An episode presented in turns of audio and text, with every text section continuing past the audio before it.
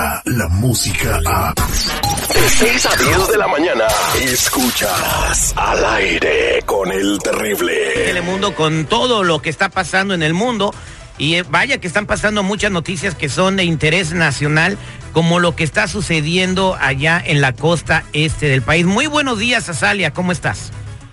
¿Qué tal amigos? Muy buenos días, feliz jueves. Pues estamos aquí monitoreando muy de cerca lo que dejó a su paso el huracán Michael y lo que sigue sucediendo, porque dejó cientos de miles de residentes sin electricidad en la Florida y de hecho dos personas se reportaron muertas, fallecidas después de su paso. El huracán llegó al estado de la Florida con una fuerza de categoría 4, casi 5 según los expertos, y llegó con vientos de hasta 155 millas por hora, lo que lo convirtió en el fenómeno natural de ese tipo más potente de los últimos 100 años. La marejada ciclónica dejó graves inundaciones también en varias ciudades costeras, destrucción de todo tipo, casas que se quedaron completamente bajo el agua. Asimismo, el resoplar del viento pues provocó la caída de decenas de árboles, postes de tendido eléctrico y como les decía, dejó mucha gente sin luz. Eh, aunque ahora ya se degradó a tormenta tropical, Michael ha puesto en alerta a los estados de Georgia y las Carolinas porque ahí no se recuperan todavía ni siquiera del reciente paso del huracán Florence, así que pues la alerta continúa, aunque un poco menos intensa que el día de ayer y los días anteriores que estábamos todos preocupados, pero desafortunadamente sigue la situación muy grave en la costa este del país.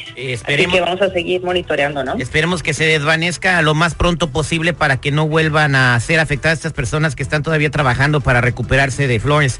Eh, y en otro orden de ideas, eh, pues lamentablemente ya surgió otro trompito a quien eh, muchas personas en el estado de Illinois consideraban como un amigo. El gobernador Bruce Rauner ahora pues se pone a decir incoherencias, ¿no? Pues sí, ha dejado muchísima indignación y a mucha gente rascándose la cabeza tras sus acusaciones que se consideran racistas contra los inmigrantes. Dijo específicamente que una de las razones por las que se tiene desempleo tan alto en la ciudad de Chicago y tanta delincuencia es el número masivo de inmigrantes indocumentados que le quitan los empleos a los ciudadanos. Lo dijo y bueno, generó todo tipo de reacciones, incluso entre los defensores de los inmigrantes que lo consideran una traición, porque se acuerdan hace no mucho cuando se estaba celebrando la independencia de México que hasta llevaba puesto el sombrero mexicano y estaba como si fuera parte de la comunidad y bueno, consideran esto una cachetada básicamente y lo acusan de que si hay tanto desempleo y hay tanto problema en la ciudad es en parte por su labor durante los últimos cuatro años de gobernador. Por su mala administración. Yo sé que eh, la ciudad de Chicago tiene un alcalde, pero él es responsable también. Eh, él está sobre el alcalde, entonces también es su mala administración y su falta de compromiso con la gente. Eh, sin hacer estereotipos, seguridad, Azalia, la mayoría de los crímenes de pistola son entre la comunidad afroamericana, entre ellos mismos. Yo no creo que ellos vengan de El Salvador, de Guatemala o de México, ¿verdad? Entonces, eh, pues se puso a decir palabras sin pensar en qué tiene que ver la comunidad indocumentada, inmigrante, ah, de que pues tengamos este problema eh, de los tiroteos en Chicago, ¿no?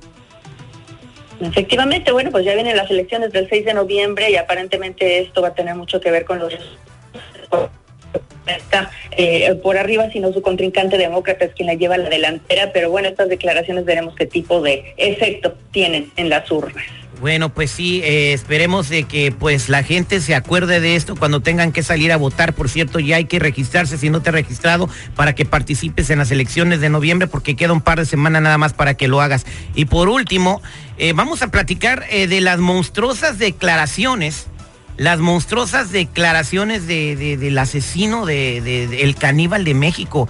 No podemos creerlo. Así es, este hombre que admitió haber comido carne de sus víctimas y bueno, la sociedad mexicana ha reaccionado con horror e indignación, obviamente, tras sus declaraciones. Este asesino en serie de mujeres en Ecatepec ha sido identificado como Juan Carlos N. Fue arrestado hace unos días junto a su esposa cuando transportaban los restos humanos en un carrito. Ahora el sospechoso pues sorprendió realmente por la frialdad con la que admitió incluso haber practicado el canibalismo y comiéndose la carne cruda de sus víctimas e incluso alimentando a sus perros con ellas.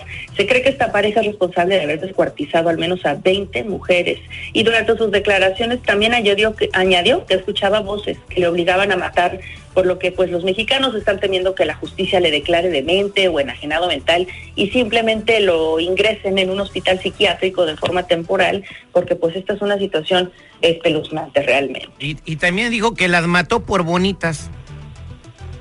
Imagínense nada más, es increíble el, el grado de, de, demencia hasta cierto punto, pero se escuchaba coherente también, así que por eso es que la gente dice, esperemos que no nada más se le trate como una persona con problemas mentales. Fíjate, Salia, aquí el Terry se indigna porque la gente en algún momento se toma la justicia por su propia mano en México, ¿ah?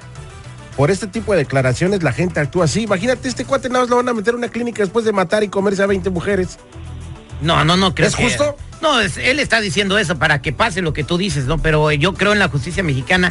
Algo tiene que suceder, pero tampoco se ¿A vale qué le de que- tiras cuando sueñas, no, mexicano? no todo el mundo anda comiendo gente y asesinando mujeres, haciendo, cometiendo feminicidios en el país para que anden linchando también. Bueno, lo bueno es de que ya viene AMLO. Se va a acabar todo eso. Eh, esperemos que sí. Azalia Íñiguez, eh, platícanos de Telemundo Responde que funciona y funciona muy bien ayudando a la comunidad. Así es, estamos allá a las órdenes de toda nuestra teleaudiencia en todo el país. Nuestros eh, programas y el Departamento de Telemundo Responde va a investigar denuncias y casos de gente que siente que ha sido víctima de fraude, de estafa o están siendo simplemente abusados por otras personas. Nos pueden llamar al 866-269-6199 en Los Ángeles. Busquen el teléfono en su propia ciudad. Todos tenemos en Telemundo este servicio y con mucho gusto vamos a investigar y a tratar de ayudarles. A mí me pueden ayudar un caso que tuve, Azalia, por favor, que, que sí me, me, me robaron y yo siento, me siento que me hicieron un fraude. Compré cuatro discos piratas en los callejones, estaban todos rayados, no servían. ¿Podemos hacer el caso ahí en tu programa? Bueno, también eh, personas que ya no tienen remedio, mi queridísimo. Cinco dólares cada disco para que no. Y lo- luego salió uno de los ¿Cinco dólares y pirata? No, pues te vieron la cara de ídolo maya, güey. No manches. Ah, gracias, gracias, Azalia. En minutos, platícame seguridad que vamos a tener en los espectáculos. Eh, sigue causando polémica alrededor del mundo las declaraciones de Lupita Jones después de que un transgénero se suicida por sus declaraciones en cuanto a una transgénero que ganó en España. Oh, ya hizo declaraciones de ya. Ya Lupita Jones. ¿Las son tenemos? muy fuertes, aquí las tenemos. Eso es Toño. Descarga la música a. Escuchas al aire con el terrible. De 6 a 10 de la mañana.